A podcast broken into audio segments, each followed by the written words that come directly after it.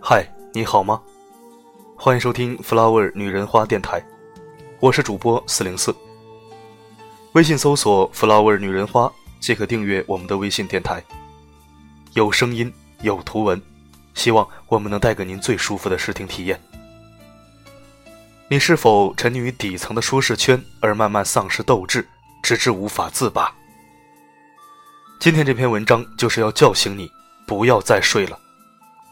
我们一起收听一篇深度好文：底层的舒适感会温柔的杀死你。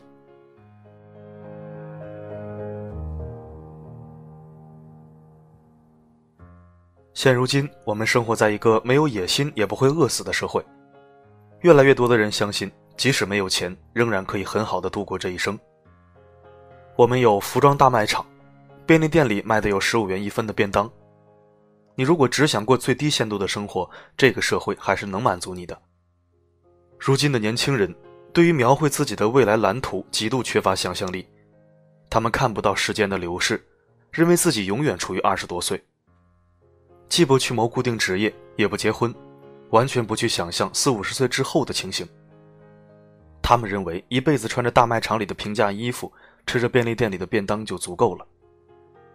的确，年轻的时候穿着绚丽多彩的卫衣，全身上下都是平价衣服，也挺不错的。然而，等到了四五十岁，肌肤松弛，头发稀少，全身上下无一处能对抗得了重力的时候，再没有比每天一身平价衣服打扮更悲惨的了。随着年龄的增长，如果身上没有一个地方穿戴的是质感高级的衣物，只会徒增人到中年、人到老年的悲哀。上了年纪还穿便宜货的人，自然而然会散发出凄惨的负面气场。现在有太多年轻人根本无法想象自己有可能变成模样寒酸的中老年人。年轻时和父母同住，受他们的照顾当然没问题。可不能完全考虑不到，父母总有一天也会靠养老金度日，总有一天也会去世。你能想象到自己到了五十岁依然在为别人打工，前提还得是运气好有人雇佣，整日被二十几岁的人任意使唤的生活吗？分级的世界不纵容得过且过。虽然人不容易饿死，但贫富差距却在不断增大。社会上仍然存在着明显的阶层，不管是来自经济。教育还是衣食住行，分级制度在飞机的坐席上体现的淋漓尽致。当然，笔者年轻的时候也只知道经济舱，只从经济舱的入口登过机。有时经济舱的座位比较靠前，只有从隔帘的缝隙里才能略略窥见商务舱的情形。不过，我开始乘坐商务舱以后，因为要从飞机的前方入口登机，所以只有穿过前面的头等舱才能抵达商务舱的位置。这么一来，我就见识到了原来还有这样一个更高级的世界。于是我开始期望有朝一日自己也能坐坐头等舱。一辈子只乘坐经济舱的人，绝对没有机会见识到头等舱的座位。但只要乘坐一次商务舱，哪怕不情愿，也会亲眼看到头等舱的世界。人的生活方式也是一样，不努力追求更高的目标，就无法见识更广阔的世界。笔者三十一岁那年获得直木奖之后，生平第一次乘坐了头等舱。由于实在是太舒适了，我暗下决心，今后哪怕是自掏腰包也要乘坐头等舱，这就是我的生活态度。年轻时把今后一定要坐头等舱的决心当做一种野心，并非什么坏事。或许有人认为这是爱慕虚荣的表现，但年轻的时候虚荣一点、逞强一点，与自身成长都是不可或缺的吧。金钱很重要，人的选项越多越好。过去我母亲经常说，贫穷会让人消极，这太可悲了。事实不正是如此吗？我指的金钱，并不是用于奢侈浪费的金钱。就算没有必要住高级酒店，但是当你想去某一个国家，即使路途遥远，也要亲眼见识一下某件国宝的时候，金钱就是必不可少的。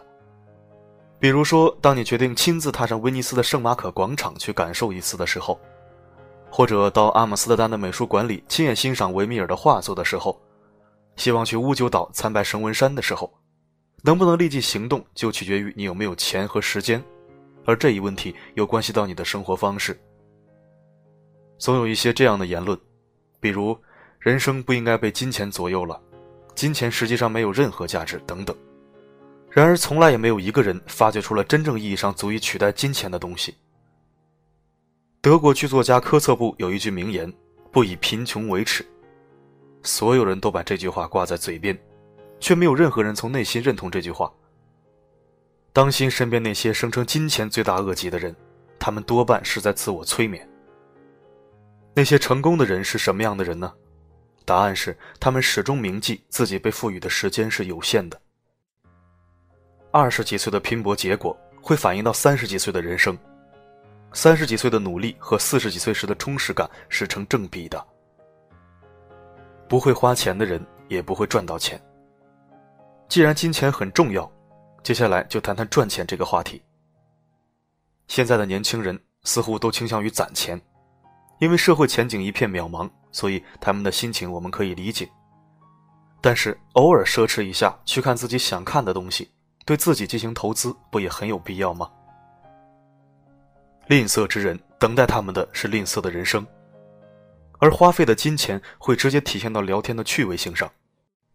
就在前几天，一位相熟的太太对我说：“男人都会很乐于跟林小姐一起聊天吧？连政治经济你都可以对谈如流。”又精通歌剧、歌舞伎和小说，还知道美酒、美食餐厅。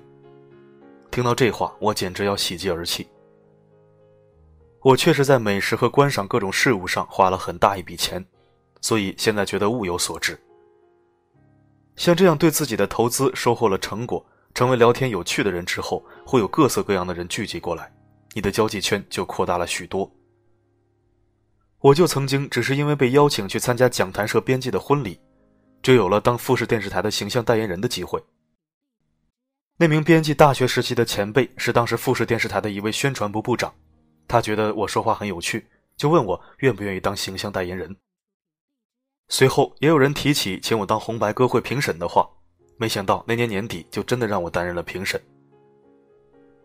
你离想要的生活只差一个野心，除了投资自己，让自己变得丰富有趣，请你务必保持对生活的野心。拥有野心、不懈的努力与阅读很相似。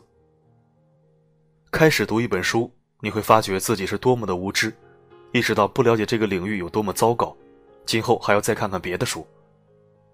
人越是努力，翻开的书页就越多。相反，完全不读书的人，连读什么好都不知道。确定自己的人生想以什么方式度过之后，就咬紧牙关去努力吧。如果把野心比作登山，开始尝试攀登的话，就能明白距离山顶是多么遥远。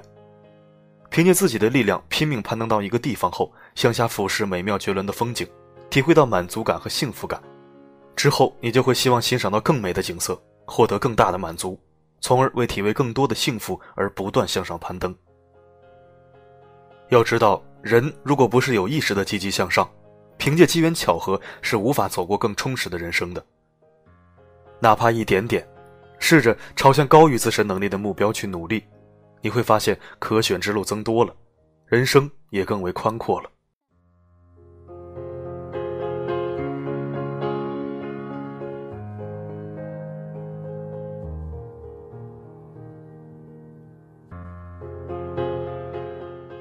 感谢您收听本期的节目，如果喜欢我的声音，可以关注并置顶公众号。如果您对文章有自己的独到见解，也可以在文字下方参与话题讨论并转发分享。这里是 Flower 女人花，让真爱女人的男人解看花艺，让真爱自己的女人沐浴芬芳。我们下期再会。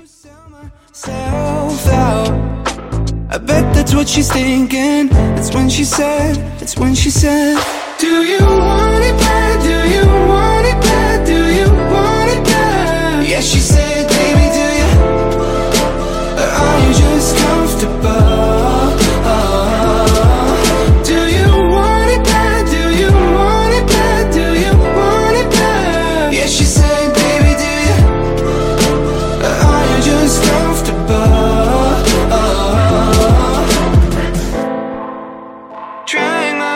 just to show appreciation. Oh, yeah. But all apologies are just a miscommunication. Now it's like I'm walking on eggshells, trying not to burn the hell out. It's like pulling magic from my